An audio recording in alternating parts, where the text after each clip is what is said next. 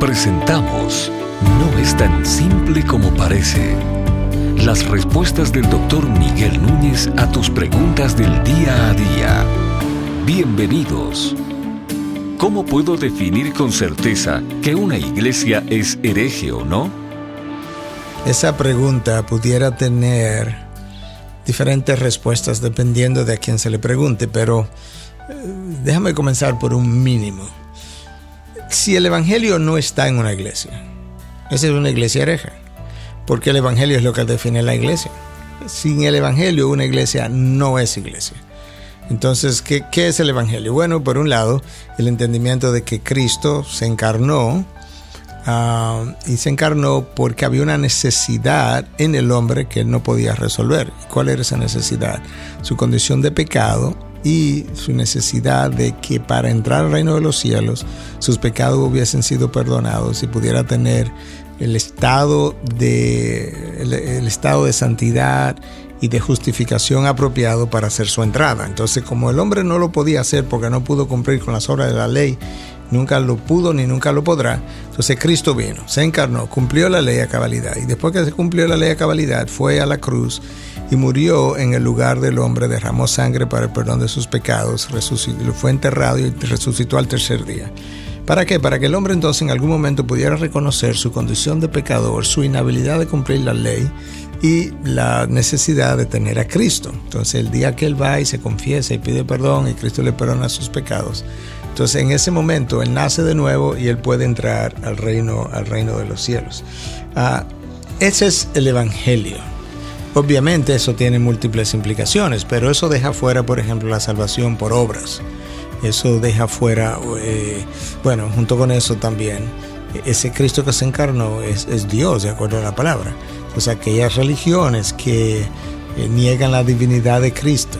Nosotros sabemos en Filipenses 12 nos dice que Él no considero su igualdad con Dios como algo que aferrarse, ahí está la divinidad de Cristo.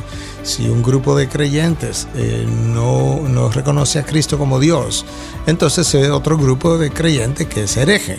Eh, puede ser que hayan iglesias con distorsiones de ciertas doctrinas, pero yo creo que lo que no puede dejar de estar de manera no comprometida es el Evangelio.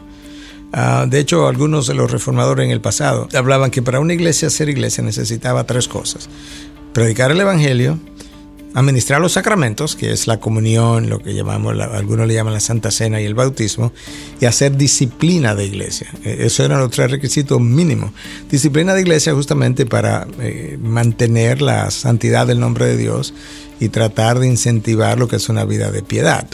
Entonces, yo creo que hay una gran cantidad de iglesias que no califican eh, para ser iglesias verdaderas porque no tienen el Evangelio. Pueden tener el nombre afuera en un lugar grande, pero si no tienen el Evangelio claro, si no lo predican, si lo comprometieron hace tiempo que dejaron de ser iglesia. Entonces yo creo que puedes comenzar por ahí. Eh, tienes que, esa iglesia necesita eh, déjame decirlo otra vez, necesita tener el Evangelio claro y la proclamación del Evangelio claro y la salvación por medio de ese mensaje del Evangelio, como lo explicamos claramente. Eh, tiene que tener a Cristo en el centro, tiene que tener a Cristo como Dios. Si no tiene a Cristo como Dios, tampoco es una iglesia, es una iglesia verdadera. Y tiene que tener la palabra de Dios y la palabra de Dios la tiene que tener en alto. Nosotros creemos que la palabra de Dios es infalible, pero yo creo que es posible que una iglesia por ahí piense que hayan algunos errores en la Biblia y que no sea necesariamente hereje, pero eh, necesita tener la palabra de Dios en alta estima. Yo creo que tan, tan pronto nosotros ah, negociamos la infalibilidad de la Biblia, pues como que no tiene tanta estima por la palabra. Pero sí yo quiero decir que por lo menos necesita reconocer la Biblia como la palabra de Dios eh, idealmente que la reconozca como infalible también, uh, pero los otros elementos que mencionamos son no negociables. Yo creo que eso nos da una idea resumida de qué puede ser una iglesia hereje o. No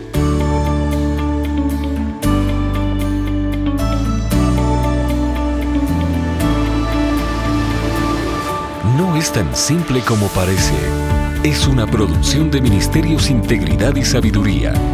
Para más información, visita nuestra página de internet integridadysabiduría.org. Gracias por tu gentil atención y será hasta la próxima.